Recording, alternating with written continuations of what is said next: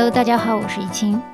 最近有一则新闻消息呢，我希望和大家分享一下，是关于 EB 五投资排期签证的改革问题。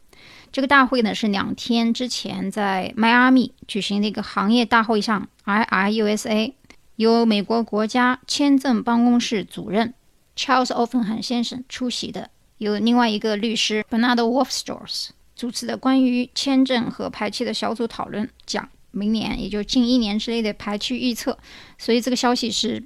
非常有时效性的，也就是刚刚结束的两天之前的事情。那么今天美国时间是二十八号，两天之前是二十六号在迈阿密结束。那么这个会议上面这个 IIUSA 是什么意思呢？它的全称呢就是 Investment in USA，就是美国区域中心联盟行业内大会。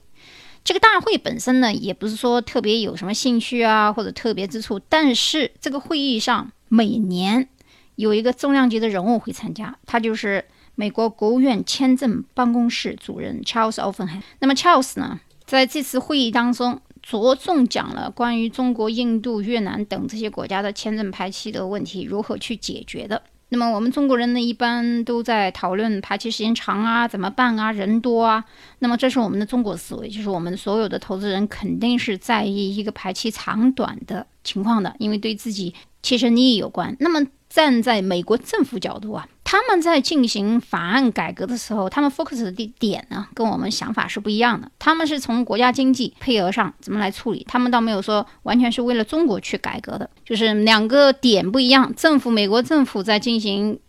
一比五投资改革的时候，他们着重考虑这个法案，比如说去年还是前年还是多少年前，有些配额是不是可以用了，那么是不是可以调整为，还是说明年要涨价了？明年涨价这个趋势是肯定会有的。那我们现在就来听一下，看看这个大会上究竟都讲了一些什么样的内容。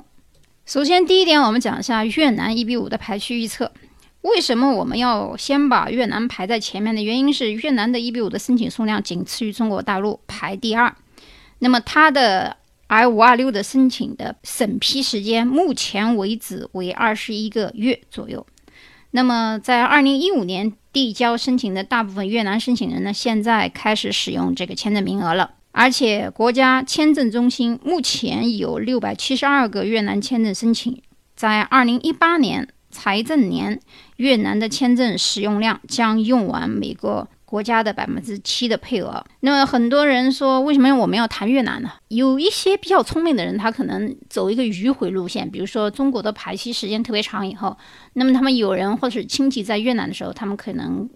用这个第二种方法去迂回一下。Charles 先生呢，对中国大陆申请的排期呢，提供了最新的消息呢，是这样，大家听清楚：二零一七年十二月排期截止日会在二零一四年七月十五日。到二零一八年的九月，排期最好的情况是到达二零一四年的十月一日，最坏的情况呢是到达二零一四年的九月一日。换句通俗的话讲呢，就是说到二零一七年十二月的时候，这个排期最快的是处理二零一四年七月十五日左右的申请人的情况。那么中国大陆排期进展缓慢的原因呢，除了因为其他国家的申请数量。也在增加之外呢，而且由于二零一四年以后呢，中国大陆申请人数量太多了，所以呢，他的预测是在接下来的一年内呢，排期进行仍然比较缓慢。讲第三点就是印度。讲完印度以后呢，我就讲一下这次美国国务院签证办公室主任查尔斯在会后提到的关于这个排期改革的问题。那么第三，在印度的一比五的申请情况呢，是在去年当中。可能印度的申请人在二零二零年财政年会用完百分之七的整个配额。查尔斯对一比五排期做出准确的预测呢？他说也还是比较困难目前，但是在排期当中有几个不确定的因素，他讲了四点。第一点是由于当前移民申请审核标准普遍变得更严格了，所以 R 五二六被拒的数量有可能增加。第二，排期过程当中申请人会离婚。啊，它会影响这个排期人口数量，或者是单个申请人还是以家庭的情况。第三，排期过程当中申请人有死亡的情况。第四，排期过程当中申请人有放弃申请啊，这个放弃申请的原因有很多，比如说小孩超龄，原本是爸爸妈妈为主申请人，但是孩子超龄了，时间过太长了。这个孩子超龄的问题，我在这里讲一下啊。准确的说呢，美国的移民法 INA 并没有规定一比五的主申请人有最低年龄的要求。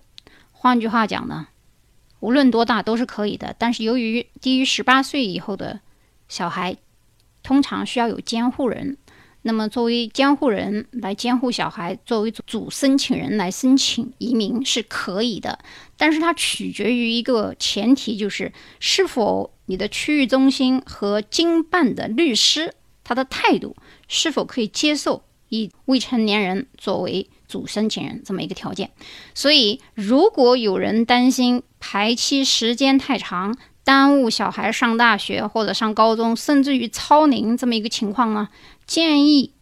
最好是以小孩为主申请人，比较稳妥的方案。为什么这么说呢？我们逻辑上来这样讲：如果爸爸妈妈是主申请人，小孩一旦超龄以后，我们再想把小孩办移民签证的话，其实并不需要再通过投资移民了，你可以走亲亲属移民。但是亲属移民通常来讲，如果爸爸妈妈去申请自己的直系亲属是小孩的话，一般需要等到七年的时间。但是如果你的小孩是主申请人，孩子拿到投资移民的绿卡以后，如果爸爸妈妈这个时候有某一个人没有申请投资移民，那么是否还要通过重新申请投资移民吗？当然不需要，你可以通过亲属移民，就是孩子申请父母。这样一个直系亲属来进行移民，而孩子申请父母移民的时间特别短，通常年龄越大越好，都是两三年时间就过来了。所以，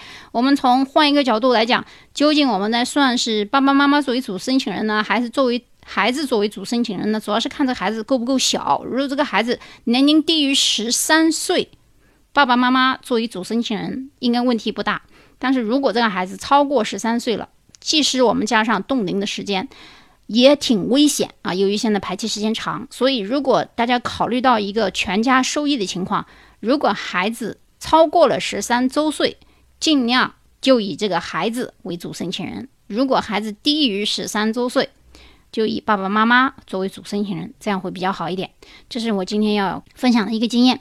那么最后，我们就重点讲一下这个 Charles 究竟在这个大会上讲了怎么一个改革方案呢？这场大会啊，在结束的时候啊，讨论时间特别长，主要就是在讨论这个解决排期的问题。那么，国会改革放宽签证日益困难的情况下呢，是如何变通呢？查尔斯先生介绍，从签证办公室的角度来讲，他们有三个追发签证的案例。第一，在过去没有用掉的家庭类签证，还存下了不少于九万张的签证数量。没有用掉的职业类签证还存下了不少于十三万张。在二零零一年，美国就通过了一个 American Competitiveness Act 这样一个法案，使用了以前存下的没有用掉的签证。那么，它是特别提到，从签证办公室的思路来看，